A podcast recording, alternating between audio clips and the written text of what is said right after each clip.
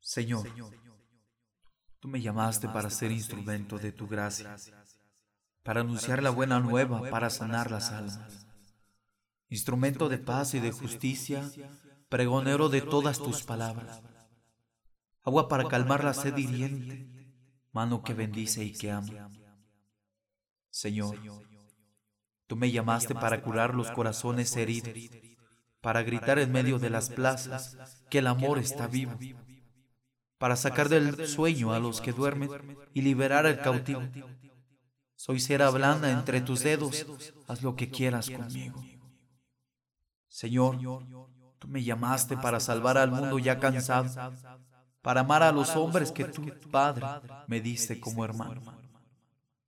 Señor, me quieres para abolir las guerras y aliviar la miseria y el pecado, hacer temblar y ahuyentar a los lobos del rebaño.